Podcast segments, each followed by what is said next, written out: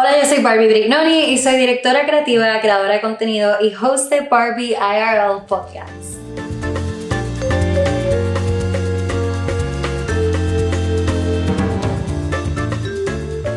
Buenos días mis amores, espero que estén súper bien. Hoy estamos con Diana Llanes, que se encuentra en Milán. Gracias Diana por sacar un poco de tu tiempo de tu día para tener esta conversación. Para los que no conocen a Diana, ella tiene más de 10 años de experiencia en la industria de la moda, específicamente en footwear, trabajando con marcas emergentes y hasta marcas establecidas eh, en Europa, ayudándolo a crear colecciones responsables utilizando materiales sostenibles. Así que Diana, buenos días y bienvenidas a Barbie IRL. Hola, hola a todos. Muchísimas gracias Barbie por la invitación. No máximo estar aquí. Amo los podcasts. Mi, sueño es tener uno, mi sueño es tener uno, pero es que honestamente lo que tú decías antes, o sea, es como que con todas las cosas que uno tiene que hacer y yo digo, si me pongo a hacer un podcast además, o sea... se puede, se puede. No es tan fácil. Gracias a Dios que tengo a gente que me ayuda y que me apoya y que me edita los videos, shout out a como imágenes, que me prepara todos los videos y todo, la, todo, todo. Yo no puedo vivir sin ellos porque de verdad hacerlo uno todo solo es como medio complicado, pero se puede, se puede lograr. Anyways, Diana, cuéntame de dónde tú eres y ¿Y a qué te dedicas? Vamos a hablar un poquito más en profundidad sobre lo que tú haces y lo que llevas a cabo en tu día a día. Buenísimo. Bueno, yo soy Diana Llanes, como dijiste, soy venezolana, llevo 14 años fuera del país y actualmente vivo en Milán. Llevo los últimos casi seis años de mi vida aquí, pero en realidad he estado en total como nueve, eh, solo que tenido un poco de back and forth. Y ah, bueno, yo trabajo como consultora para diseño e innovación en la industria del calzado. O sea, yo lo que hago es ayudar a las marcas a innovar a través de materiales y procesos sostenibles eh, y bueno, un diseño sostenible, ¿no? O sea, lo que se llama diseño circular. Claro. Y cuéntame, eh, ¿qué fue lo que te trajo a Europa? ¿Qué fue lo que te trajo? Porque entiendo que antes de Milán estabas en otro lugar y luego terminaste mudándote a Milán. ¿Qué fue lo que te llevó hasta allí y qué son las experiencias que te han formado para estar logrando lo que estás logrando hoy en día? A ver, bueno, yo inicialmente me fui a París por un mes y todavía mi mamá me pregunta cuándo voy a regresar. Esto fue hace 14 años. Y yo me fui, era por un curso de verano para estudiar francés, yo quería estudiar medicina, mi papá era médico, ¿no? O sea, yo vengo de una familia de carrera clásica, mi mamá es diseñadora de interiores, pero al final trabajaba en la clínica con mi papá, y, y esa era mi carrera, ¿no? De hecho, yo he entrado a quirófano desde que, o sea, entro desde que tengo cuatro años, me encanta la medicina. Pero cuando llegué a París, me di cuenta, o sea, descubrí lo que yo llamo el mundo, ¿no? Y no porque sea París, sino porque, pues, viniendo de una cultura latinoamericana que tienen una mente mucho más cerrada, cuando yo llegué, o sea, yo en Venezuela siempre me sentía un poco, no sé, como un poquito fuera, de, fuera del ambiente, ¿no? O sea, no entendía y yo, yo quería pertenecer, pero no entendía por qué ciertas cosas no me encajaban, no me gustaban, ¿no? Y de repente yo, o sea, por fin empiezas a tener eh, contacto con gente homosexual, que en Venezuela eso era súper tabú. O sea, además, bueno, yo tenía 16 años en ese momento, ¿no? O sea, se está hablando de hace 14 años. Wow. ajá, entonces, claro, súper tabú. Eh, luego, ¿sabes? Gente de otras religiones, o sea, mi mejor amiga de clases era una musulmana que estaba toda tatuada y pirciada, loca, y apenas llegaba el papá, se ponía toda cubierta para, para no hacerse ver los tatuajes, ¿no? Entonces, claro, una realidad que yo nunca había visto, y yo dije, o sea, esto es increíble, yo quiero poder ver más de esto, yo no quiero estar encerrada en mi burbuja caraqueña, y eso fue lo primero que yo dije, y ahí dije, yo quiero estudiar arte, porque mi mamá, como tiene esta tendencia artística, pues siempre, o sea, mi vida siempre fue medicina y arte, pues porque mi mamá me metía que sí en, clases de óleo, o sea, óleo sobre tela, o acuarela, o de que sí el, el, el campamento de cerámica, ¿no? Entonces, claro, a mí me encantaban mis cosas artísticas, pero era como un hobby. Y por primera vez yo dije, pero voy a estudiar arte. Y mi papá, ¿y qué? Eh, acuérdate que no eres la hija de Bill Gates, so agárrate un paycheck al, al final del mes, por favor. Entonces, yo salí con mi idea iluminada de que estudiaré moda. Y él como, Ah, no creo que la, mi idea comunicó con la tuya, pero ok, o sea, do whatever you want. pero, obviamente no estaba muy convencido de que eso me iba a dar un paycheck. Obviamente, sabes, en Latinoamérica, creo que hasta hoy en día, porque cuando yo he ido a dar charlas al colegio donde yo estudié, de hecho la última la tuve al final, a principios del 2020, una niña se me acercó y me dijo, Concha, ¿le puedo venir con mi mamá a hablar contigo? Y la mamá me decía, pues es que eso es como estudiar, eh, pagar unos estudios para que sea costurera. Y yo decía, yo no puedo creer que después de 14 años yo sigo escuchando lo mismo. O sea, y, y, mi mamá, y mi mamá era igualita. Mi mamá me dijo, mira, Diana, muy bello lo que tú quieres hacer. La carrera de diseño de modas es muy femenina, es preciosa, de verdad que es muy bonito. Y te queda muy bien, o sea, eh, serías buena. Pero, ¿sabes? Es una carrera técnica y en Venezuela no la puedes estudiar, la podrías solo estudiar afuera, pero no te puedes ir. Y yo, ¿qué? What are my chances? o sea, sí, sí, sí, o sea, y vi que la cosa no había cambiado y justamente eso, ¿no? O sea, el hecho de yo, ya yo de pequeña me daba cuenta que la mentalidad no cambiaba, que se quedaba todo estaño, que todo es igual. Y entonces, para mí era como que yo no me puedo quedar en Caracas, o sea, no, y no quiero sonar para nada como que, ah, wow, pero se me quedaba pequeña la ciudad. Honestamente, se me, me identifico, me identifico contigo. Yo vengo de una isla así de pequeña que se llama Puerto Rico y lamentablemente también nos encontramos con personas que son bien tradicionales, especialmente también mi familia. Mi papá es doctor, mi mamá es stockbroker. Gracias a Dios, mi mamá siempre veía mi interés por la moda desde muy pequeña y siempre me apoyó para que yo me, me envolviera en este mundo. Eh, sin embargo, cuando yo me quería ir a estudiar afuera, ella como que, mm, mejor quédate en Puerto Rico. Pero lo que pasa es que en Puerto Rico, obviamente, allí no es como si hay un curso de moda como lo hay en los Estados Unidos o en Europa. Así que yo empecé estudiando arte. Pero a ti sí te eh, dejaron.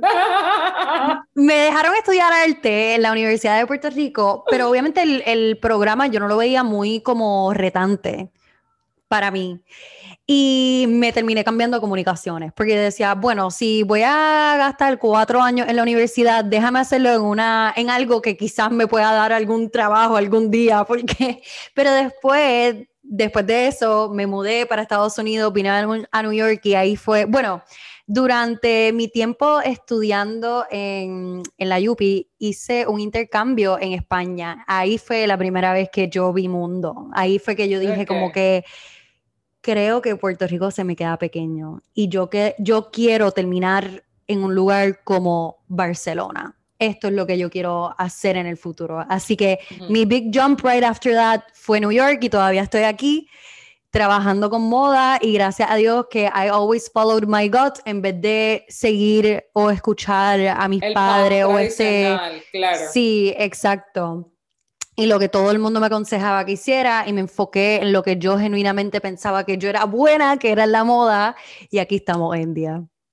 Buenísimo. Sí, bueno, yo, o sea, yo tuve una familia que siempre me apoyó porque igualmente eh, cuando yo decidí venirme, mis papás no, bueno, mi papá ya había fallecido en ese momento, yo tenía una empresa de queratina, yo importaba queratina desde Brasil, si yo no salía de mi casa si, si no tenía el pelo súper planchado, imagínate. ¡Qué nena! y ahora tengo este afro, imagínate. Pero yo la primera vez que regresé, la gente no me reconocía, yo lo saludaba y la gente que, hola, y yo que, Diana Llanes, la gente, ¡Oh! ¿qué te pasó? Como si me hubiese quemado, o sea, tal cual. Y, y bueno, eh, yo tenía una empresa de que era, o sea, yo la llamo empresa, pero no era una empresa, era un negocio donde ganaba muy bien y yo importaba queratina de Brasil, tenía una red de peluqueras y tal. A mí siempre me ha gustado mucho hacer negocios. Entonces, yo con eso, cuando mi mamá me dijo, no te puedes ir, yo empecé a estudiar y yo empecé, bueno, yo, yo no sé, o sea, yo tenía como mi vida. Y cuando empecé a ver que tenía demasiado dinero ahorrado, yo dije, yo me voy. Y me inscribí en la universidad, me inscribí en Marangoni, en Milán, sin decirle a nadie. Y cuando me aceptaron, ya tenía todo listo, no sé qué, me faltaba el pasaje. Llevé a mi mamá un día para las oficinas de Marangoni, que en ese momento tenían oficinas en Caracas, para que viera la universidad. Yo, mira, un día me gustaría irme a hacer algo, algo a esta universidad.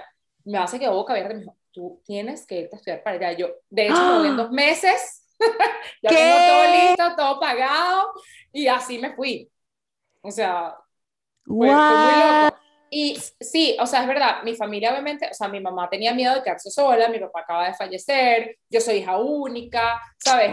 Como que obviamente eran muchas cosas, pero igual mi familia siempre me apoyaba en todo. Y de hecho, o sea, yo siempre he dicho que gracias a que mi familia nunca me dijo que yo no podía hacer nada, es que yo hice todo.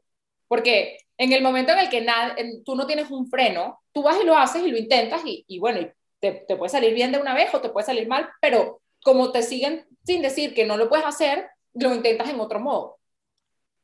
Me encanta. Entonces, gracias a eso es que yo he podido hacer todo, porque a mí nunca nadie me dijo que yo no podía hacer nada. Me encanta, me encanta. Ajá, pues sígueme contando. Y entonces te fuiste a estudiar. es que no, no, pero yo, no, yo, yo, yo, no sé, yo, yo puedo ser como los abuelos que se quedan así como tres horas echando cuentos y todavía no he, no, no he llegado al, al, quinto año de mi vida, tipo. No, a mí me em, encantan las personas así, yo me quedo así, escuchando todo. Me inspira demasiado. Yo, no sé, cuando yo sea abuela, no sé qué será, o sea, o me apagarán o me darán, tipo, ¿dónde se apaga? Pero, pero, bueno, entonces me vine para Milán eh, a estudiar moda. O sea, yo quería regresar a París, porque honestamente a mí París me dejó flechada, o sea, es una de mis ciudades favoritas en el mundo entero. Oh, of course. En el mundo entero. Ajá. Y, y, claro, también fue mi, mi primer amor, porque, eh, o sea, yo me fui a los 16 años, completamente todo pagado por mis papás, sin ninguna responsabilidad, cuando tú crees que sabes todo, pero en realidad eres un niño entonces te vas como que sin ningún miedo, o sea, y, y ¿sabes? Era todo así como que yo decía, no, yo tengo que regresar a París. Y, y, resulta que mi mamá me dice, bueno, ya que te vas a ir, por lo menos vete para Italia, tú eres italiano, no hablas italiano, eh, así, además tu familia está ahí, o sea, si algo te llegas a pasar, o sea, yo estoy más tranquila que por lo menos estés en Italia. Y yo, bueno, y, y llegué a Milán.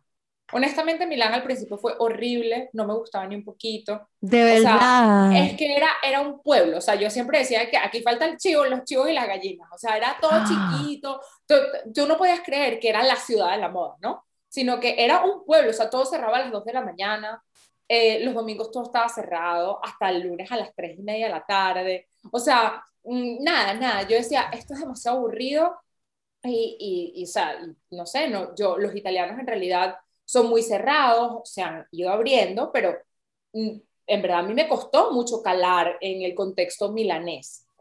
Y bueno, pasé dos años en la universidad, mientras tanto, mientras estaba en la universidad, eh, pues a mi familia le expropiaron todo y un día mi mamá me llama, claro, yo me voy, yo tenía el dinero para el primer año en la universidad, pero yo no tenía el dinero ni para el segundo ni para el tercero. Entonces, claro, mi mamá me dijo, bueno, perfecto, yo te, yo, o sea, ya que te vas a ir, pues obviamente te va a pagar tus estudios, pues ¿qué más voy a hacer? Y entonces resulta que me llaman a mitad de segundo, me llama mi mamá a mitad de segundo año y me dice, ¿tú estás lista? Y yo, ¿qué pasó? Me dice, mira, nos acaban de expropiar todo, no, o sea, te mando el último cheque y no tenemos más dinero. Y yo, ¿y qué? Uh, ok.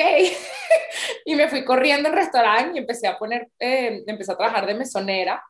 Y entonces, bueno, estuve trabajando de mesonera y, y, estudiaba, ¿no? Y fue una súper experiencia porque pues viví cosas que yo nunca había vivido en mi vida. O sea, yo, yo venía, de hecho, a mi mamá, mi mamá lloraba y me decía, yo no puedo creer que tú vayas a estar limpiándole los platos a otra gente, o sea, imagínate esa mentalidad. Y yo, y que, pero, y yo me lo estaba gozando, porque, claro, no, me estaba gozando el hecho de saber que habíamos perdido todo, porque pues, en, o sea, yo venía de una familia que me dio todo y me pudo dar todo y, o sea, yo estaba acostumbrada a un estándar súper alto de vida. Claro, pero esto otra experiencia de vida que te forma totalmente. Claro, y entonces aquí yo tenía 20 años y yo decía, wow, o sea, y claro, la gente que trabajaba conmigo era como que nada que ver, o sea, yo venía a una escuela internacional, hablaba cuatro idiomas, había viajado por todo el mundo, me había montado mil veces en un avión privado, o sea, para mí era normal, y esta gente no había ni terminado el bachillerato, o sea, era como que otro nivel sociocultural, entonces, claro, para mí fue como que, ok, esta es la primera vez que yo en verdad estoy de verdad conociendo otra parte del mundo que yo no conocía. Y bueno, y mientras estoy en eso, yo estoy aplicando para pasantías y aquí entra el, el o sea, el cielo es el límite, pues, o sea, a mí nunca nadie me dijo que no se podía y yo me fui a hacer. Entonces yo empecé a aplicar para pasantías. Y me llaman un día de Oscar de la Renta en Nueva York y entonces me dice, mira, aquí tenemos tu puesto. Y yo dije, ¿qué? Yo me voy. Y mi mamá, ¿qué? ¿con qué dinero te vas a ir? Y yo tenía 900 euros ahorrados, eso es lo que yo tenía. Y yo, pues yo me voy a ir para Nueva York. Y empecé a buscar en Couchsurfing, empecé a buscar por todos lados. Y resulta que un mes antes de irme, casualidades de la vida, esa es otra historia para otro momento, pero bueno, una chama que estaba súper borracha en una discoteca, me la llevé para la casa porque la niña estaba, no estaba muy consciente. Y resulta que cuando al día, o sea, me vomitó toda la casa. Bueno, eso fue un desastre. Al día siguiente, esta niña está en mi casa acostada, bañada, eh, ya había limpiado toda la casa, que me había vomitado toda, eh, le tenía sopa preparada, todo preparado. La niña estudiaba en Nueva York, en Colombia. Entonces, ella me, me o sea, ella me adoptó por los primeros tres meses. ¡Wow! Yo, llegué a, su oh. casa y nada más pagaba Talk about karma. O sea, qué bueno que tú literalmente ayudaste a esa niña que la conocí. Fue destino, además de que estabas como que dispuesta a ser como que kind to her, que se te pagó todo para atrás. O sea, yo me estaba, yo pagaba 400 dólares al mes, que bueno, tú vives en Nueva York, o sea, tú sabes que eso no es nada. Eh, o sea, yo, yo cuando ya me independicé y conseguí un trabajo que me pagaba y no sé qué, ¿ah?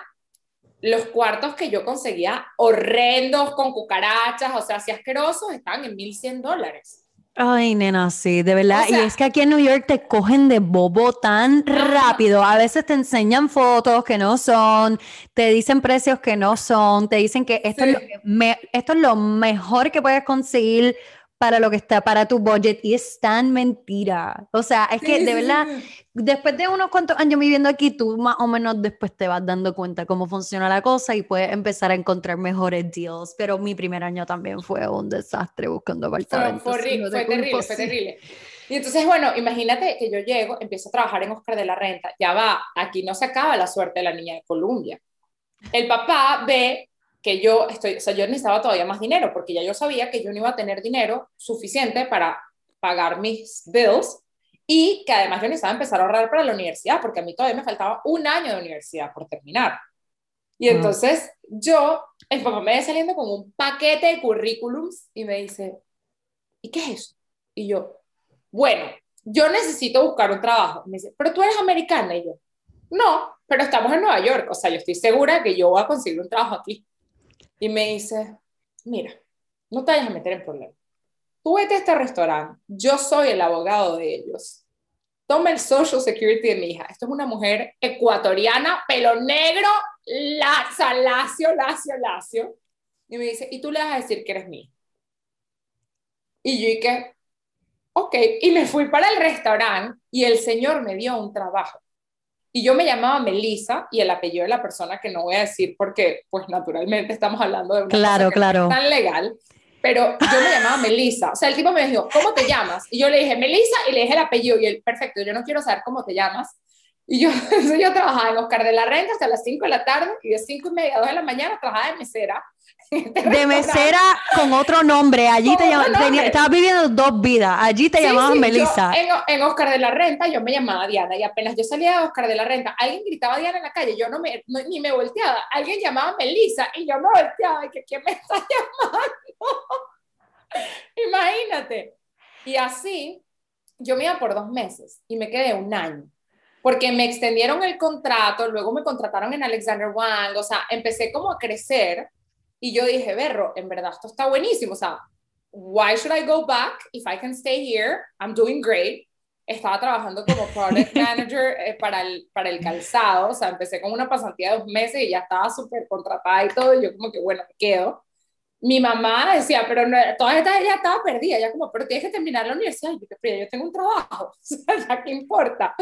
Y entonces resulta que luego de un año, yo trabajaba, a ver, yo en Oscar de la Renta lo que hacía era, eh, o sea, ellos, el, motivo por el que ellos les gustaba más mi trabajo era porque yo, yo hablaba italiano y entonces podía comunicar con las fábricas en Italia. Entonces yo comunicaba entre el departamento de diseño y el departamento de producción en Italia, entonces hacíamos team, ¿no? Entonces empecé a trabajar con ellos y finalmente, otro día, así random, conozco una persona que está en Alexander One y me dice, concha, ¿sabes que estamos buscando justamente un product manager? ¿Quieres venirte? Y yo como, bueno, vamos a ver la oferta, why not? Entonces me cambié para Alexander Wang y estuve trabajando con ellos y al final en verdad me dio la piquiña y fue como que, ¿sabes qué? En verdad yo como que sí voy a terminar la universidad y me regresé. Pero a todas estas, o sea, claro, esto fue un año de trabajar, yo trabajaba más o menos unas 17 horas al día porque yo trabajaba en la oficina y luego trabajaba de mesera. Ajá. Y entonces, Brutal. Ajá, ajá, entonces bueno, pero ya yo vi, yo dije, yo tengo todo el dinero ahorrado, ¿por qué no? Entonces me regresé para Milán y terminé mi carrera. Y así fue como terminé. Y cuando terminé, me dio un ataque, o sea, yo obviamente todo ese año trabajé, yo, yo me vine con mucho dinero de Nueva York, porque en verdad ganas muy bien, y, y entonces pues tenía buenos ahorros, pero no quería consumírmelos todos mientras estudiaba. Entonces fue como, bueno, voy a empezar a trabajar, entonces empecé, empecé a trabajar, hacía trabajitos por aquí y por allá, de freelancer, no sé qué, y ahí fue cuando empezó un poquito el mundo de, entre comillas, consultoría, pero era un, o una cosa muy informal, muy, muy informal. Em, y luego, bueno, luego me dio eso, crisis existencial, ya, ya era, había sido ya como que mucho con demasiado. Y entonces fue como, me voy a ir a retirar y me fui seis meses a Arusha, en Tanzania, a hacer voluntariado. estaba viviendo en una zona rural en el norte de Tanzania. ¡Wow! Espérate, tú me tienes que hablar de esto porque para mí eso sería un dream, poder hacer eso por un tiempo, por un tiempito, escaparme de todo y simplemente ser volunteer ayudando a una causa en África o en algún lugar así. Cuéntame un poquito de eso. Bueno, eh, yo me fui, o sea, a, mí siempre me ha gustado la parte social, honestamente, siempre ha sido algo mío eh, cuando yo era niña, nosotros íbamos todos los domingos a una panadería y había siempre un niñito ahí que yo siempre le decía a mis ¿por qué no lo adoptamos? Tenía como mi edad, o sea, yo quería que fuese mi hermano, porque además yo no tenía hermanos. Entonces yo decía, pero por favor adoptémoslo, hasta que un día en verdad más nunca lo vi y yo, o sea, yo, yo todavía lo recuerdo muchísimo, yo espero que esté bien. Pero, o sea, siempre me gustó mucho eso y bueno, mmm, conseguí un orfanato de HIV positivo tenían 50 niñitos y bueno, estuve viviendo con ellos, fue lo máximo, fue súper bonito porque mi mamá me decía, pero ¿por qué si vas a estar metida en un barrio en Tanzania, no te vienes a los barrios en Venezuela? Y yo, bueno, porque en Venezuela me disparan y honestamente no tengo ninguna ganas de tener que ir en un carro blindado. Además, ¿qué tipo de voluntariado es esto? Tú llegas con tu chaleco antibalas y tu carro blindado al barrio. No, o sea, no. Yo me voy a ir a un sitio donde yo quiera estar. Además, yo quería estar sola, honestamente. Yo siendo hija única, yo soy súper independiente, pues, o sea, me gusta mi vida, que nadie me fastidie. Entonces, bueno, eh, me, me, me, fui y, o sea, fue increíble, pude descubrir una cultura nueva, tuve la posibilidad de aprender un poco de Swahili, eh, o sea, estuve también con los Masai dos semanas, eh, luego, sabes, es un país muy contradictorio, ¿no? Porque tú tienes por un lado los musulmanes, que son muy fuertes, tienes los cristianos, que son mega relajados, y luego tienes todas las tribus tradicionales, y entonces tú en un autobús, tú tienes un hombre con el pecho desnudo y un trapo de cuadros azules y rojos con unos túneles gigantescos y un poco de collares, luego tienes eh, la mujer con el turbante colorado gigantesco, ¿sabes? A la Carmen Miranda, y luego tienes el hombre o la mujer con el burka, ¿sabes? Negro. Entonces, ¿sabes? Es un país súper contrastante, súper interesante. Eh, y bueno, no, pues obviamente me encantó, fue súper bueno, pero ya, ya era como que, ok, time to go back. Ya, ya necesitaba como regresar a la vida normal. O sea, yo creo que también la, la crisis existencial me dio, fue como que, ¿sabes? En Nueva York todo se dio, ¿no? Y cuando las cosas se dan, tú fluyes. Pero aquí fue como que, ok, terminé la universidad y ahora yo tengo que buscar un trabajo, ¿no? Entonces fue, yo, yo nunca he sido, o sea, yo, yo soy de que las cosas fluyan. O sea, a mí esa cosa de tener que estar ahora, ahora tengo que buscar esto, es como, ¡Ah! Dios santo, qué angustia. O sea, ¿por qué? ¿No? Entonces, bueno, estaba súper angustiada, terminé consiguiendo un trabajo en Shanghai, entonces me voy para Shanghai. Estuve trabajando en Pacific Union Group, que es una multinacional eh, china, donde pues ellos tienen varias marcas y a mí me contrataron específicamente para una de sus marcas para desarrollar el departamento de accesorios y calzado eh, para la línea de, mujeres. ¿Y hablaba el lenguaje? No, aprendí un poquito de chino. Ok, wow, yo decía, coño, esta tipa habla todos los lenguajes, Dios mío. No, no, no, no, no, no, he ido aprendiendo, así como voy, voy aprendiendo, o sea, no sé, el año pasado estuve un mes en Portugal surfeando y aprendí portugués, bueno, aprendí portugués significa que hablaba pero, seguramente con mil errores, pero le echaba pichón, o sea, me gusta hablar idiomas, me gusta mucho. Sí, algo no, que se me da.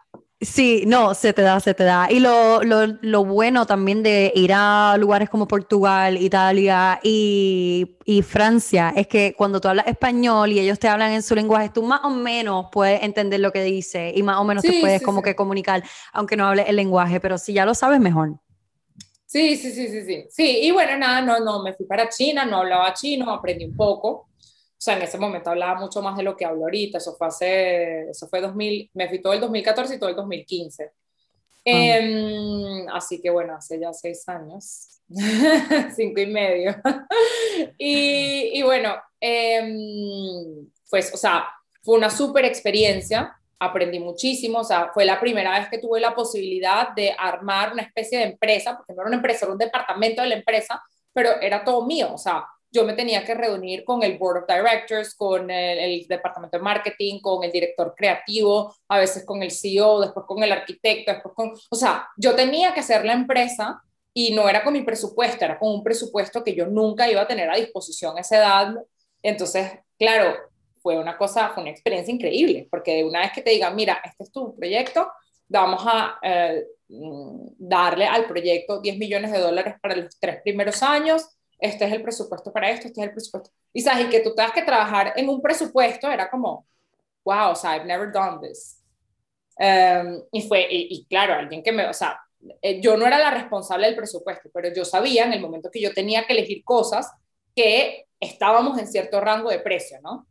Y eso para mí fue una super escuela, sobre todo porque yo creo que cuando uno es creativo, uno no piensa yo, yo digo que yo creo que cuando uno es creativo es porque lo veo por mi experiencia, porque yo soy creativa y lo veo porque yo hago talleres y es para el emprendedor creativo y veo que el emprendedor creativo tiene muy los pies no en la tierra y no hablo de que el cielo es el límite. El cielo es el límite, pero uno tiene que saber también cuáles son sus límites. Aterrizar, saber cómo aterrizar. A mí me pasa igual y me pasó también haciendo la maestría que me, me identifiqué con tantos estudiantes que eran súper buenos con sus ideas, pero no sabían cómo aterrizarlas al mundo en el que estamos ahora. Eh, en cuanto a factores monetarios para poder llevar toda esa idea a cabo. Ajá, exacto, exacto. Entonces, claro, fue, o sea, fue de verdad una super escuela. Ah, y de hecho, yo, o sea, a nivel de experiencia laboral, yo, o sea, si tú me dices, ¿dónde has agarrado más experiencia? Yo he agarrado experiencias en el campo. O sea, yo, nada de lo que aprendí en la universidad, pero nada, te lo juro, nada lo aplico a mi trabajo. Yo todo lo he aprendido en el trabajo. O sea, así es que, así es que, así es, que muy loco, pero yo, o sea, de hecho, cuando yo empecé a hacer los talleres, yo decía, claro, es que con toda la experiencia que yo he agarrado, es como, o sea, yo te estoy pasando mi experiencia de mi trabajo, o sea, mi método de trabajo, no te estoy diciendo, mira, en la universidad esto se hace así, o sea, a mí nadie me explicó ni siquiera cómo se hacía una búsqueda de tendencias. Nada, cero. O sea, yo un día así, mira las tendencias, y yo, ¿y qué, qué es eso? O sea, estoy en Oscar de la Renta. Yo en Oscar de la Renta trabajando, vamos a hablar de las tendencias de, y ¿qué es eso? ¿Para qué funciona? No entiendo, no entiendo nada. No, o sea, muy loco, ¿no? Entonces, bueno, eh, estuve en China dos años y, eh, bueno, en Shanghai precisamente, eh, específicamente, porque yo de ahí nunca me moví, o sea, siempre estaba trabajando. Y em, luego yo siempre había querido tener mi marca, así que decidí regresar a Milán, abrí una marca que tuve por casi cuatro años. Em, y esa fue otra universidad completamente distinta, o sea, fue increíble. Una marca de zapatos hecha por mí, o sea, hecha por mí, no a casa, no en casa, ¿eh? o sea, yo tenía una fábrica. Claro, claro. Em, y, y, bueno, o sea, era, era una marca premium, o sea, teníamos sandalias que salían de los 200 euros hasta botas que llegaban como hasta los 980 más o menos. Wow. Eh, producíamos cerca de Milán, en un productor que produce para Hermes, Chanel, Louboutin, eh, Pierre Hardy. Y, y, bueno, de verdad que fue súper, eh, o sea, fue otra universidad, pues porque fue la... No es lo mismo tú llegar y tú decir a una fábrica, hola, yo soy Diana Llanes, representante de Oscar de la Renta, necesitamos hacer esta parte de la línea de zapatos. A decirle, hola, yo soy Diana Llanes, no soy nadie, eh, no tengo... Quiero hacer esto. Y quiero hacer una marca. O sea, yo recorrí llamé a más de 100 fábricas de seguro. Como con 20 más o menos tuve un medio diálogo. Cinco me dejaron ir a visitarlos y finalmente con uno, o sea, que el tipo así como que me vio, o sea, yo llegué con mi book listo, así, todos mis diseños, parecía una niñita del colegio, que hola, ¿qué tal? Y el tipo, o sea, de una vez me interrogó, mira, ¿cómo te podemos perder la renta? Mira, ¿cómo te Yo, y que, o sea, este tipo me estoqueó horrible. Em, y bueno, o sea, él dijo, ok, chévere, yo voy a apostar por tu proyecto, pero eso es difícil, es muy difícil, o sea, fue una fábrica de más de 100 que me abrió las puertas, que se hizo disponible para que yo fuese a ver la producción, para que yo entendiese mejor mi proceso, para que yo estuviese en contacto con los proveedores, o sea, fue una cosa completamente distinta y luego uno diría, bueno, perfecto, yo tuve una idea preciosa, bella, tal, y, y ahora cómo vendes, ¿no? Entonces, claro, y luego, y luego, bueno, nuestra primera colección se vendió en Harvey Nichols en Londres, eh, a la ah. cuarta colección ya teníamos, estábamos en 19 tiendas multimarcas, o sea, mis amigos que trabajan en moda, que son, digamos, los que tienen más años en moda, tienen de 10 a 15 años en la industria más que yo. Y todos me decían, tú estás loca que tú vas a sacar una marca, que además yo tenía que decir mil euros a disposición, o sea, lo demás era así como que, bueno, oh sí, ¿no? Y ellos me decían, tú estás loca, o sea, prepárate para 6, 8 colecciones que no vas a vender nada. Y yo, y que bueno, ya veré, pues, o sea, yo nunca dije ni que sí ni que no, yo dije, ya veré. Y en el ya veré, pues, la marca arrancó y eso fue, o sea, un boom que a un cierto punto se volvió hasta difícil de controlar porque no teníamos los recursos. O sea, el problema cuando tú creces muy rápido es que de verdad no sabes por dónde empezar a ver, o sea, a dónde voltearte. Eh, y bueno, tuvimos un problema gigantesco, gigantesco en producción que nos causó una pérdida enorme, enorme, enorme, enorme. Y ya yo ahí en ese momento estaba en consultoría, o sea, ya yo hacía colaboraciones con marcas. Y que, o sea, en el momento en el que nosotros perdemos 95% de los clientes, yo dije, que yo voy a poner, a hacer una apuesta y voy a hacer una colección más y voy a ver qué logro hacer. Pero, o sea, tú tienes el riesgo, y esa es una de las dificultades como emprendedor, ¿no? Y, y parte de tu estrategia. O sea, mi riesgo era crear un hueco negro y no saber dónde se va a acabar eso. ¿no? Entonces, eh, para mí era, ok. ¿Dónde es que estabas viendo dificultades? ¿Era más bien con, el, con tus manufactureros que obviamente hacían, me imagino que hacían en batches más pequeños y había más demanda de lo que había eh, que había producto, que era cuáles eran las dificultades que estaba enfrentando con tu... Bueno, el problema que tuve con el productor es que hizo un producto hecho mal y lo mandó mal hecho. y yo tuve que, yo tenía, yo tuve que volar a China, o sea, mis, mis productores estaban en Italia, pero el 95% de mis clientes estaban en China. Yo tuve que volar a China a resolver el problema porque traerse los zapatos de regreso era tan costoso que el productor me dijo, yo no lo voy a hacer. Entonces, eso significó para mí, ok, voy a volar. Yo en la sala de mi casa más o menos entendí cómo arreglar el problema y volé a arreglarlo. Pero claro, no es lo mismo que tú tengas una fábrica que está arreglando un problema que tú tengas un ser humano que está arreglando un problema. Entonces, tiempo que yo terminé de arreglar todos los zapatos y los volví a mandar, llegaron muy tarde. Y el problema de la moda con la tardanza es que tú tienes las estaciones, o sea, después vienen los claro. entonces, ¿qué vas a hacer? O sea, perdiste toda tu estación. Eso significa que tus clientes no te van a volver a comprar, entonces los perdiste. Entonces, ahí tuvimos un problema muy grande. Y eso es un problema gigantesco. Eso, eso es algo que yo siempre le digo a, a mis, mis alumnos, porque todo el mundo empieza muy emocionado, sí, yo voy a tener una marca, sí, a mí me va a ir buenísimo, y claro que sí, o sea, why not, te va a ir buenísimo, te puede ir buenísimo, pero tienes que tomar en cuenta que los problemas van a llegar sea, eso no es que no llegan, es que no importa cuánto tú seas cauteloso, porque cuando tú dependes de tantos agentes externos, tú no tienes todo bajo control. O sea, no es que soy yo que estoy haciendo una página web y yo sé hacer la página web y me siento y yo digo, mira, en tres semanas la tengo y en tres semanas la tengo. Eso es que la página web tú tienes un desarrollador y luego tienes el fotógrafo que tiene que entrar en la página y luego tienes el gráfico y luego tienes el copywriter entonces, cuando ya tú tienes estas cuatro personas que tienen que engranarse, esa página no va a salir en tres semanas. O sea, ya tú lo sabes, ¿no? Tú tienes que ser un buen director de orquesta para que tú sepas manipular todo eso, ¿no?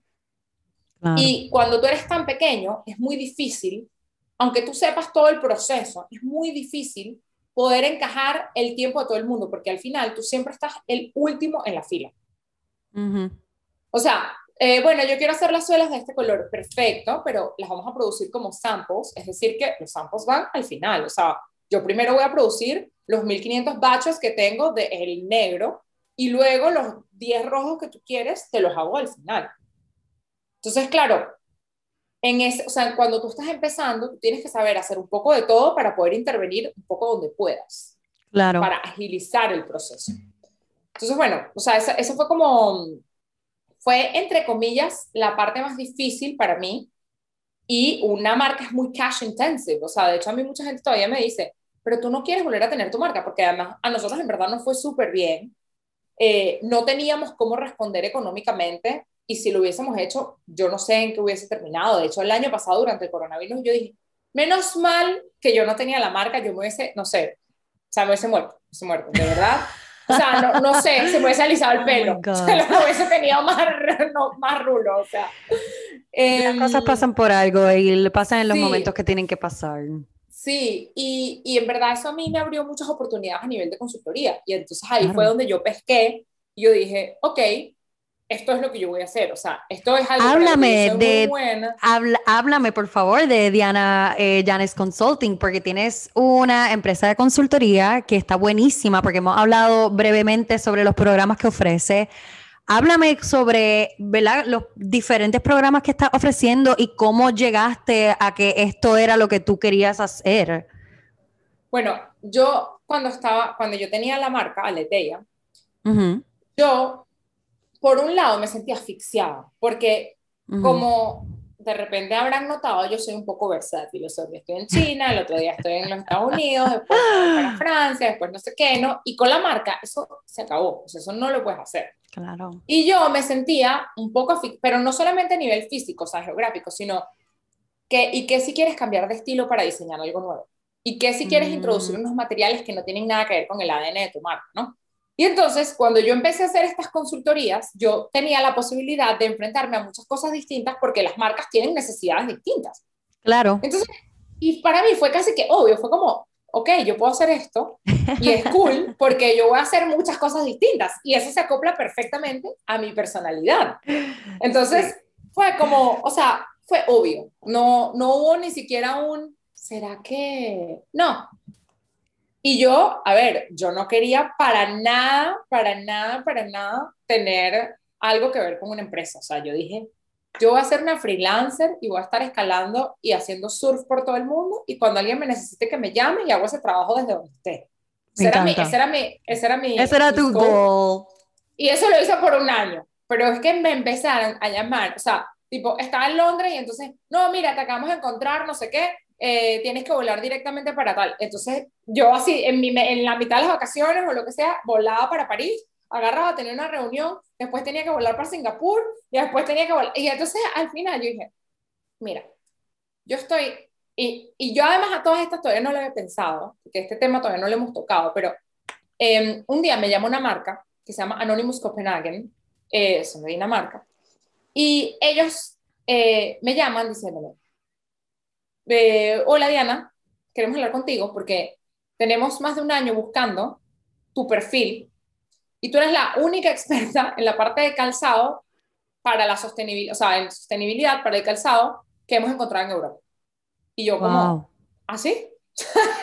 o sea, yo como, ah, ok, díganme, qué bueno saberlo, o sea, qué chévere. Y entonces resulta que ellos necesitaban como reafinar toda su estrategia para la parte de sostenibilidad, y entonces entrar en toda la parte de diseño circular. Y yo como, ok, chévere, ¿estás seguro que yo soy la única?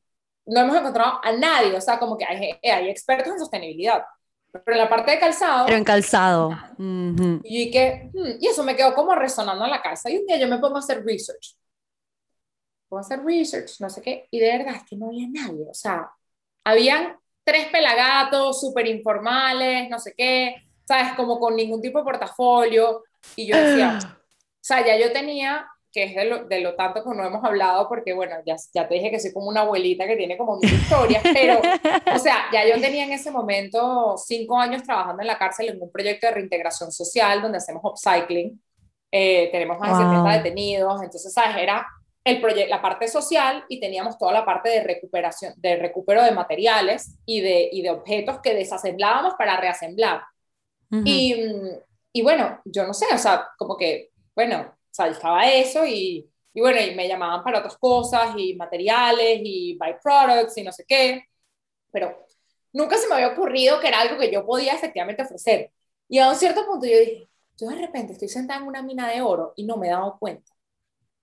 Y fue así que yo dije, mira, vamos a ver qué pasa. Abrí un Instagram para la empresa, mandé a hacer una página web, hice tres ads para ver qué tal. Y entonces empezaron a llegar llamadas y llamadas y llamadas y llamadas y yo decía, ok, bueno, creo que estoy sentada en una mina de oro y en verdad sí no me he dado cuenta. Y entonces empecé a trabajar en la parte de consultoría para la parte de innovación en el diseño.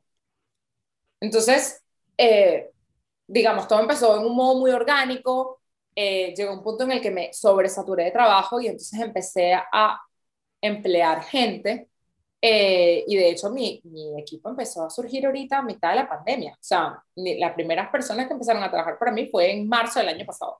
¡Wow! La pandemia también trajo cosas positivas. Bueno, nosotros, o sea, a ver, nosotros con la pandemia crecimos 36%, pero crecimos porque yo en el 2019 hice un trabajo enorme de generación y, lead nurturing. O sea, eso no fue de gratis, eso no fue que me cayó del cielo. Yo trabajé mucho para generar esos leads. El año pasado, en cambio, que no hubo ese trabajo porque no había, o sea, las empresas cortaron presupuesto para cualquier cosa que fuese RD eh, cortaron presupuesto para cualquier cosa que fuese diseño, cortaron presupuesto para marketing. Y todo lo que yo hago tiene que ver con eso.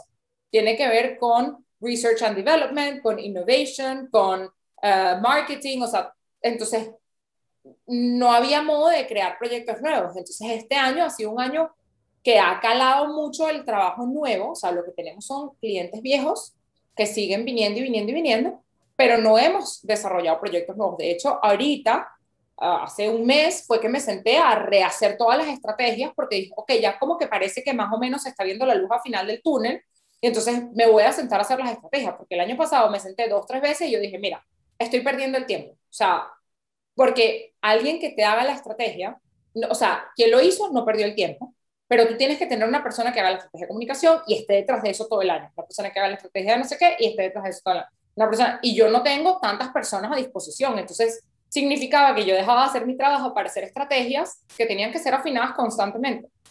Entonces, fue como, ok, I'm, I'm, just going to let it go y ya empezaré cuando vea que haya que empezar. bueno, desde hace como un mes empecé a reafinar todo, entonces estamos rehaciendo toda la parte de estrategia, esta, business strategy, sales strategy, communication strategy, estamos haciendo todo otra vez.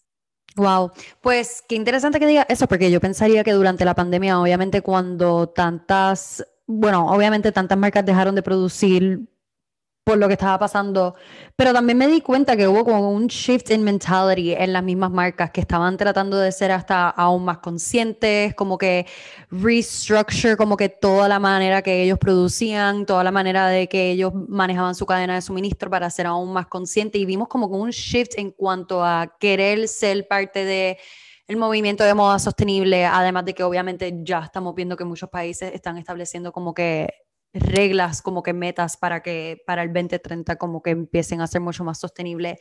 Yo pensaría que como que ya en la pandemia como que there was a shift, como que ya no todo era producir, producir, producir y ser mucho más consciente de cómo estaban produciendo y, para, y quién estaba detrás de la producción. A ver, te, te cuento un poquito el factor histórico de esto, pero o sea, um, las reglas de, del 2030, ¿ok? Para tener una moda más sostenible, se establecieron en el 2012 en Río de Janeiro.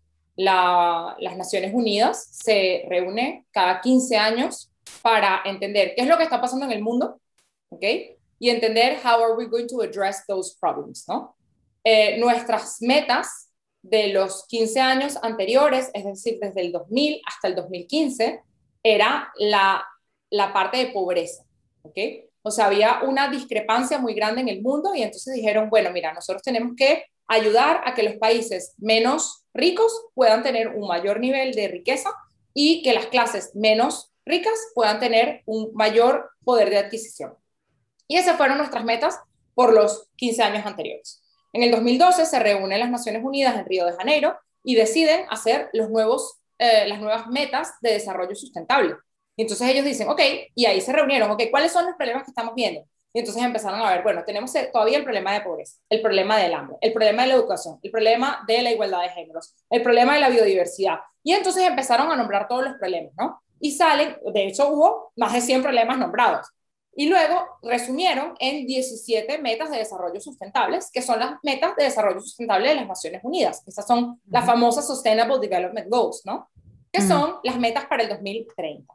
Entonces, eso es como, digamos, e, esa, esas metas de desarrollo sustentable están desde el 2015 en vigencia. ¿ok? A partir de ahí, las marcas tenían que empezar a trabajar en eso, para tener 15 años para efectivamente hacerlo. Llega la pandemia, cuando la, la, gente empieza a respirar aire fresco, ah, mira, Nueva York tiene el cielo efectivamente azul, no es gris.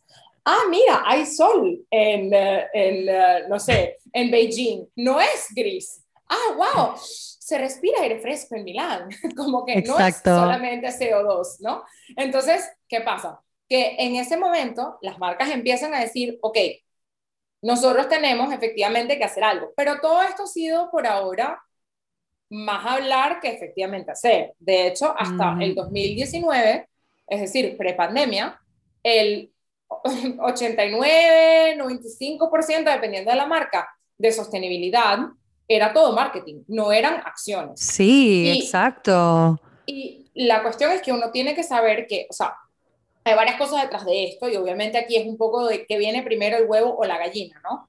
O sea, el consumidor no está listo no sabe qué es la sostenibilidad. Porque, pero, pero nadie, porque yo hablo con mucha gente y no saben qué es la sostenibilidad. O sea, no, no, no es que un material sostenible. No, para nada. Exacto. Entonces, el, el, consumidor no sabe qué es la sostenibilidad. Por ende, no le puede tener un valor a algo que no sabe qué es. La sostenibilidad, naturalmente, tiene un precio más alto. ¿Por qué? Porque el, ahorita no hay suficiente demanda para un producto que sea sostenible. Por ende, no hay modo de abatir los precios. Entonces, si tú no le tienes un valor a lo que es la sostenibilidad, ¿por qué vas a pagar más por algo que no sabes que vale más? ¿no? Entonces, ¿qué, ¿qué viene primero? Que la empresa lo haga y vaya en pérdida con una posibilidad de default o que el consumidor lo pida, pero no sabe qué va a estar pidiendo porque no sabe qué es. Wow. Entonces, buen punto es un problema muy, o sea, que va muy a la raíz y por eso parte de la sostenibilidad es la educación y la colaboración entre empresas para lograr una meta en conjunto. ¿Ok? Gracias a esto, en el 2019, y también por eso es que la moda lo empezó a hablar más durante la pandemia, pero es una cuestión de casi que de coincidencia, en el 2019 se firmó un tratado en Biarritz que se llama el Pacto de la Moda. Entonces, esto está justo antes de la pandemia donde 50 empresas, entre ellas H&M, el grupo Inditex, o sea, muchas, muchas marcas, se metieron en conjunto diciendo, ok, nosotros vamos a atacar los problemas de la sostenibilidad y nos vamos a poner unas metas. Entonces, esta era para la parte ambiental, era para atacar los problemas de biodiversidad y todos los problemas que están causando en los océanos, ¿no? Entonces, a partir de eso, naturalmente, 50 megacorporaciones firman este tratado. Y entonces, ¿de qué te queda hablar durante la pandemia? Pues de la sostenibilidad. Pero honestamente, no es que la pandemia despertó la sostenibilidad, es que son cosas que han ido estando ahí y de repente la gente se dio cuenta, bueno, de repente sí creamos un caos, pero a todas estas ni siquiera se sabía el por qué, porque en ese momento estábamos hablando de que la pandemia vino de que unos chinos se comieron unos murciélagos, o sea, estábamos hablando de, de del aire, o sea, del aire frito. ¿sabes? Como que cualquier cosa. Entonces, la gente se puso a hablar porque tenían que decir algo, pero no es porque efectivamente han estado haciendo algo. Eso, y eso que las marcas están haciendo, la mayoría es greenwashing, y yo lo veo, sí. no solo porque lo veo y porque conozco, sino porque cuando a mí me llaman y me dicen, y aquí no voy a poner ninguna marca, pero mira, vamos a sacar una cápsula y entonces tiene que ser una, marca, una cápsula sostenible. Ah, bueno, eh, por favor, defíneme la sostenibilidad para ti. Bueno, Ay, que, al final todo eso. Eh, materiales naturales, olvídate. Sí, mm. lo que yo tengo que poner ahí es que es sostenible y es como. No. Di que apagas la luz. y entonces ya estás haciendo algo, ¿sabes? Como que, whatever, o sea, reciclas en la empresa y ya estás haciendo una práctica sostenible. Entonces, yo misma como consultora me doy cuenta que hay muy pocas marcas y cuando digo que muy lo están pocas, haciendo de verdad bien. muy pocas, no solo que lo están haciendo bien, sino que les interesa hacerlo bien, porque para ti en este momento es un gasto muy grande invertir en eso, o sea, cambiar tu cadena de producción cuando tú eres una empresa, y te voy a poner una empresa media, o sea, tú las empresas las divides en microempresas, empresas pequeñas, empresas medianas y empresas grandes. Las empresas pequeñas empiezan de un facturado de un millón a 9 millones 999 mil eh, al, al año. Las empresas medianas empiezan de 10 millones de facturado a los 999 ah, millones de dólares. Y un- de un billón para arriba ya eres una empresa grande, ¿no? O sea, Ujú. cualquier persona que facture menos de un millón de dólares al año entra en una microempresa, ¿ok? Entonces, cuando tú tienes una empresa mediana que factura 300 millones de dólares al año, para tú facturar eso, tú estás vendiendo mm, más o menos, yo, o sea, esta es una empresa, ahorita estoy así como pensando en un cliente, ellos están produciendo, no sé, vamos a poner que hacen como dos, como 500 millones de zapatos al año, ¿ok? Eh, tú dices, ok, yo tengo esta cantidad de, o sea, esta cantidad de zapatos que estoy haciendo, de 500 millones de zapatos, no, perdón. Hacen como, hice toda la cuenta mal, hacen como 5 millones de zapatos al año. Perfecto. Para tú cambiar 5 millones de zapatos, tú tienes toda una planta productiva. Exacto. Eh, un zapato tiene más o menos 20 proveedores. Entonces tú de repente tienes 2.000 proveedores porque tienes varios proveedores mixtos. Tienes 2.000 proveedores que tienes que cambiar. Tienes, mm, no sé, 5.000 empleados que hay que cambiar. Tienes, o sea, que le tienes que cambiar la mentalidad. Tienes, o sea, tienes tantas cosas que tú tienes que cambiar que tú no lo puedes cambiar de un día al otro. Eso es mentira. Eso no lo puedes hacer. Y la sostenibilidad hasta ahora se está tomando casi todo el mundo, obviamente yo estoy hablando en un modo general, trabajo con marcas que sí se preocupan de verdad y trabajo con marcas que quieren empezar a preocuparse de verdad. Pero la, la están dejando muy a la base, muy a la, así como la cosa más superficial del mundo y tú dices, o sea, cuando, cuando a mí me dicen, ajá, y aquí digo lo del greenwashing, ah, no, esto es una marca sostenible, ¿ok? ¿Por qué es sostenible? Bueno, tenemos materiales certificados Ecotex, ¿ok? O tenemos algodón, mm, no sé, Orgánico, whatever, bla, bla, Mm. chévere. Ajá, pero ¿cuál es el life cycle assessment de este producto? O sea, ¿a dónde llega su ciclo de vida? ¿Cómo lo vas a reciclar o cómo lo vas a reutilizar? Eh, ese, ese, ese algodón orgánico, o sea, con- conocemos la, file- la, la fili- en italiano se llama filiera productiva, eh, como to- cómo ha estado hecho, o sea, cómo se ha producido todo ese material. Eh, nosotros sabemos cómo están siendo tratados los empleados, sabemos, o sea, hay muchas cosas que no se saben, ¿no? La sostenibilidad es una cosa muy amplia y por eso la sostenibilidad tiene tres pilares, ¿no? Que nosotros hablamos de la parte económica, ambiental y social. Ujú. Entonces, la sostenibilidad tú no la puedes tratar al 100%, porque no es posible. No es posible, es como decir que eres perfecto, es imposible llegar a ser completamente sostenible. Claro, no, o sea, nadie es perfecto menos yo, pues, obviamente.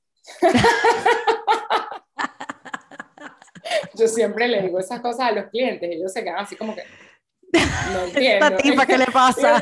Sí, sí, sí, sí, sí, que es exactamente lo mismo que me estás diciendo. o sea, ¿sabes? Como que cualquier cosa, pues.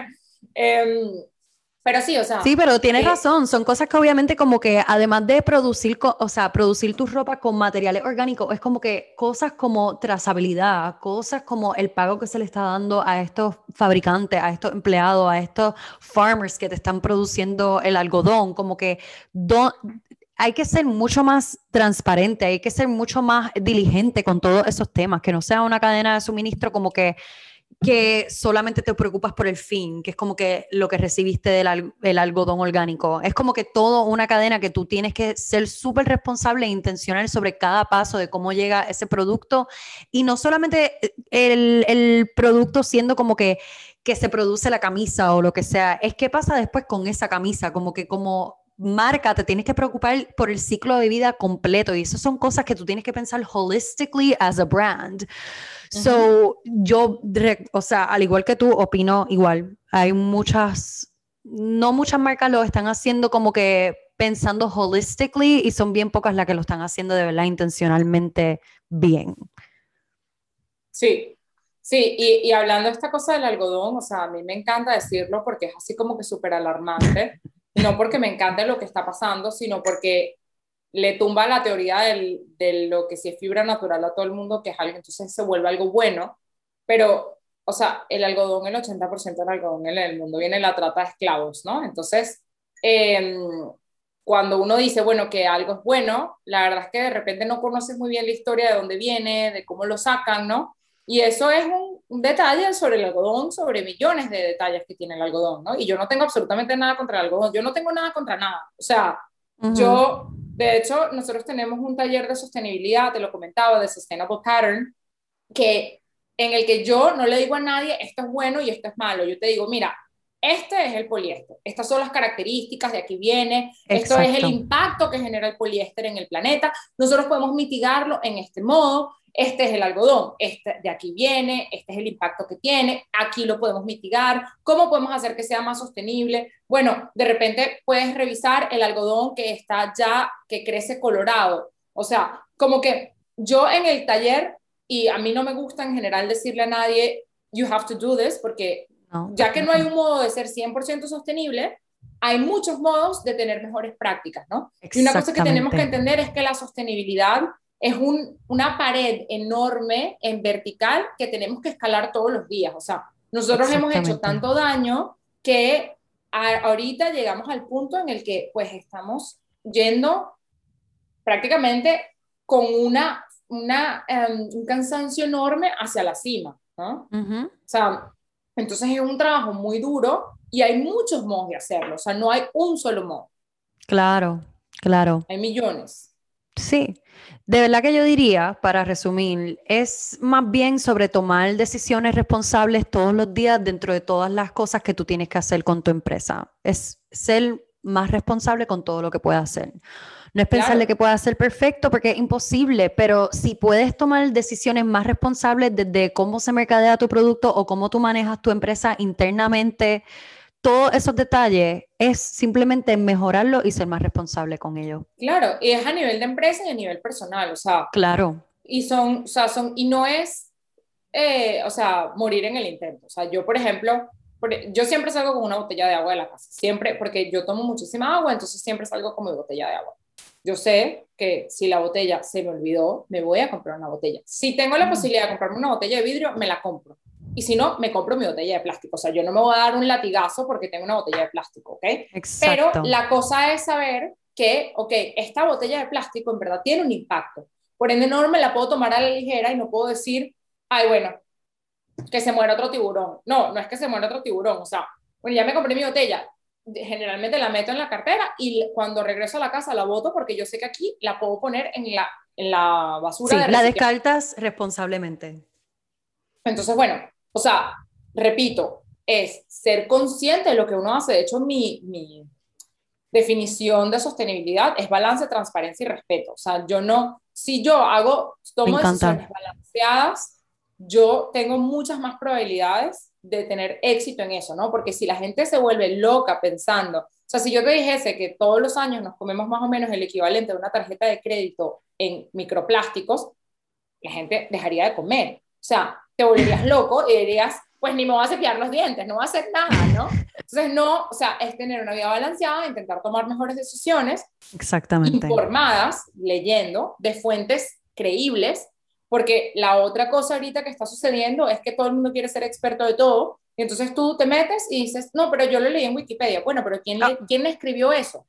O sea, chévere que lo leíste en Wikipedia, pero, ajá, o sea, no lo puedes leer en Larousse, no lo puedes leer en Trecani, no lo puedes buscar en, no sé, Oxford University, o sea, no, tiene que salir de Wikipedia.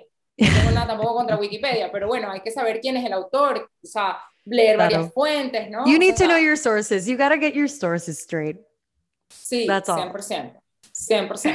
100%. Pues háblame entonces de tu programa, porque quiero que más chicas conozcan de tus programas y que se apunten para ellos, porque de verdad que suenan súper, obviamente eres una persona súper knowledgeable and súper experienced y conozco muchas chicas que están empezando a crear sus propias marcas Cuéntame de cómo pueden participar de tus talleres y de tus programas.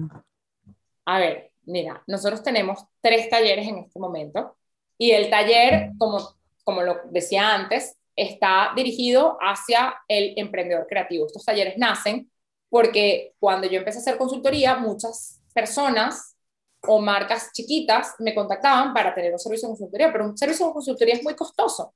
Y, me, y empecé a recolectar datos de qué es lo que le hacía falta a cada una. Entonces yo lo que hice fue hacer el primer taller, que era The Brand Project, que es para ayudarte a hacer tu plan de negocios, estrategia de comunicación, estrategia de creación de contenido, estrategia de ventas, ¿no?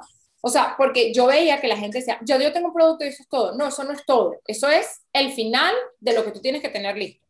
Entonces, vamos a estructurarte para que tú tengas mayor probabilidad de éxito. De hecho, el 33% de las empresas que tienen un plan de negocios tienen mucho más probabilidades de éxito. O sea, tienen 33% más de probabilidades de éxito que una empresa que no tiene un plan de que. Que no tiene. Entonces, ya tú tienes un tercio por encima de, digamos, del promedio. De la masa. Para, exacto. Entonces, de ahí sale The Brand Project. Es un taller de cuatro sesiones, una hora y media cada uno.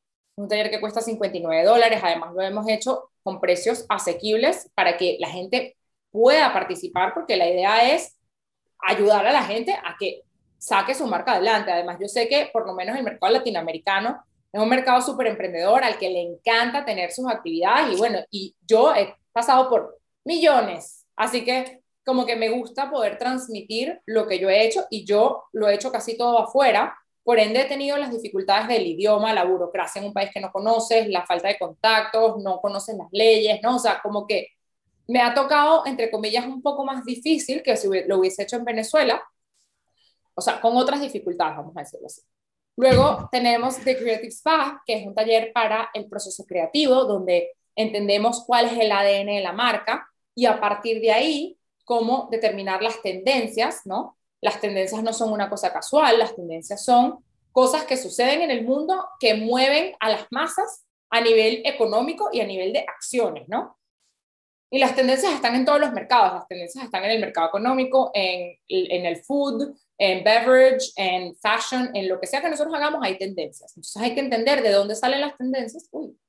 Em, y um, luego entendemos cómo crear el concepto de una colección, cómo coordinar la colección. Entendemos los materiales, los colores, la prototipía, los, los, el mostrario, ¿no? O sea, como todo el proceso para llevar a cabo tu colección. Y esto es un taller de cinco clases que duran siempre una hora y media cada uno y cuesta 120 dólares. Y luego tenemos The Sustainable Pattern, que es el último que tenemos, que es un taller para entender toda la parte detrás a nivel de sostenibilidad. O sea, entendemos packaging, energía renovable, eh, agua, materiales naturales, fibras celulósicas, materiales sintéticos, cueros, bioproductos. O sea, vamos como que por cada una de las cosas.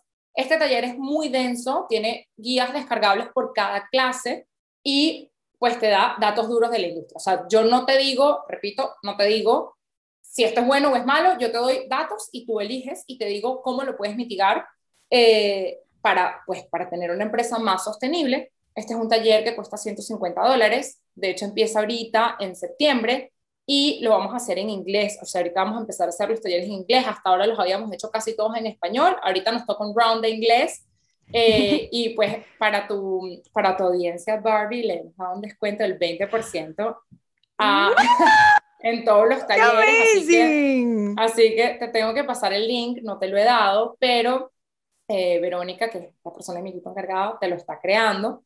Pues para que, para que quien quiera participar, obviamente está súper bienvenido. Digamos que la trilogía de talleres te ayuda a, no tienes que hacer los tres, pero si haces la trilogía, tienes ya como que todo tu kick off your brand. Entonces... A mí me encantaría hacer los tres. A mí me encantaría hacer los tres. O sea, yo siento que a mí yo soy una persona que me encanta aprender y escuchar de las otras personas y toda su experiencia y aprender más nunca está de más. Así que me encantaría ser parte de los tres y de la manera, eh, así también puedo, eh, bien advocate por tu programa y llevar a más chicas para allá. Así que para todas las que están escuchando este episodio ahora, los links van a estar en el description, también van a estar en todo social media, los van a poder encontrar en nuestros stories. Voy a crear un highlights para que puedan ir directo a este el programa desde el Barbie IRL podcast Instagram. Así que va a estar todo accesible para ustedes cuando ya este episodio esté en vivo, que ya lo van a estar escuchando by then. Así que súper, súper, súper excited. Y muchísimas gracias. estoy muy emocionada. Sí, claro que sí, claro que sí. Además de que si quieres estar de verdad súper contenta, em, que siempre, en verdad es buenísimo, porque además como son de grupo, logras hacer un poco, no solamente networking, porque creo que eso es casi que el menos, sino que es el hecho de poder escuchar las historias de otras personas que han pasado. O sea, yo tengo personas desde los 25 hasta los casi 60 años que hacen los talleres. Entonces, claro, de repente tú te encuentras a uno, o sea, uno de mis últimos talleres me impresionó porque es un señor mexicano que tiene como 55 años eh, y que tiene un negocio en aires acondicionados y él decidió un día que quiere hacer una marca de zapatos porque a su hijo le gustan los zapatos. Entonces, fue como, claro, tú tienes ya un emprendedor, una persona, o sea, él decidió hacer el taller porque él dijo, yo no tengo insights de la industria y me parece que tiene un background muy interesante para, para darme, pero este es un señor que tiene su empresa desde hace 20 años, entonces me daba, me daba risa porque, claro, él transmitía demasiado conocimiento a las demás personas, que es interesante porque viniendo además de otra industria, le das la vuelta, o sea, dices, ah, mira, no hay solo un modo de hacer esta cosa. Claro, él viene con una perspectiva súper fresca esto. Me encanta. Sí, sí, cool. Sí, me, encanta, estoy súper emocionada, estoy súper, súper pompeada por los talleres. Este, bueno, pues entonces, eh, algo más que quieras compartir en este episodio, donde te pueden encontrar las chicas que te están escuchando hoy. A ver, bueno, eh, bueno, seguramente gracias, o sea, me encanta además siempre tener la oportunidad de reach new people y gracias a ti por la invitación. Si quieren ponerse en contacto conmigo, pueden contactarme directamente por mi Instagram, que es Diana Carolina Janes, Janes con Y y con S, S, por favor, S. Ha sido mi sufrimiento toda la vida con Latinoamérica, que me lo ponen con Z. Y si no, eh, el de la consultoría es Diana Janes-consulting, consulting y eh, bueno, digamos, en consulting van a haber cosas como más técnicas, información más relevante de la industria. En el mío es más como mi vida como emprendedora, eh, qué hago en mi día a día, una parte de mi proceso creativo y bueno, ahora mi vida como futura madre también. ¡Oh, my God! ¡Felicidades! gracias, gracias, gracias. Sí, así que bueno, también los retos de, de, de la maternidad y el emprendimiento, que seguramente hay bastantes, así que bueno. Habrá seguramente más de ese contenido también. Sí. eso es súper relatable para las mujeres hoy en día que queremos ser emprendedoras, pero también tenemos que ser madres, así que es importante también que esta que compartamos como que más de estas experiencias que son reales, como que más de esa vulnerabilidad, más de esos momentos que son difíciles, que sean más como normales. Sí, sí, sí, sí, sí, o sea, es como parte, y a mí me, me tocan muchísimas, o sea, yo a veces voy a la fábrica con una de mis clientes que se trae siempre a la bebé y es muy cómico porque entonces tú ves a esta bebé pobrecita que está ahí, entonces tú tienes al bebé en la mano, estás viendo el zapato por el otro. Menos mal que las mujeres son multifacéticas y son multitaskers porque nadie más pudiese hacerlo como nosotros lo hacemos. Sí, sí, 100%, 100%, 100%. Diana, pues muchísimas gracias por compartir este ratito con nosotros, de verdad, súper insightful. Estoy súper agradecida por haber compartido este tiempo contigo y por todo lo que has compartido de conocimiento y experiencias con nosotros. Gracias por el, eh, la oportunidad de tener como que nosotros, ¿verdad? Tener la oportunidad de ser parte de tus talleres. Y nada, hasta la próxima entonces. Muchísimas no, gracias, a ti. Te voy a contactar por email para mandarte todo lo de los talleres, ¿vale? Sí, claro que sí. En todo lo que te pueda apoyar, tú déjame saber que siempre cuentas conmigo. Ay, gracias, gracias, gracias, un millón. Además de que sé que tienes un, un, público increíble que ama tu trabajo, así que buenísimo porque creo que tenemos una, una comunidad que, que puede hacer un buen match. Sí Totalmente, yo estoy 100% segura que mi comunidad va a estar tan pompeada con lo que tú le vas a ofrecer. Pompeada, me encanta la palabra. Confía. No confía, que va a estar súper agradecida. 100% esa palabra. No, 100%, 100%. No, pero de verdad que el, impacto que vas a lograr con tus talleres en mi comunidad es, es perfecto. Esto es exactamente lo que ellas buscan y estoy súper segura que les va a encantar. Así que estoy súper agradecida, de verdad. Buenísimo, buenísimo. Bueno, entonces espero ver a muchísimas de ustedes eh, mujeres, hombres, o sea, los, que quieran. Todo el mundo. Todo el mundo bienvenido, todo el mundo bienvenido. pues dale, Diana, pues hablamos luego. Muchísimas gracias por todo. Te mando un besote enorme. Igualmente, gracias a ti. Gracias por escuchar este episodio de Barbie IRL. Si te gustó, recuerda compartirlo en tus redes y compartirlo con tus amistades. También recuerda suscribirte a mi canal de YouTube o a Barbie IRL Podcast en Spotify o en el Apple Podcast app. Y le quiero dar las gracias a Como Imágenes por producir Barbie IRL y ustedes los veo el próximo lunes para un nuevo episodio de Barbie IRL Podcast.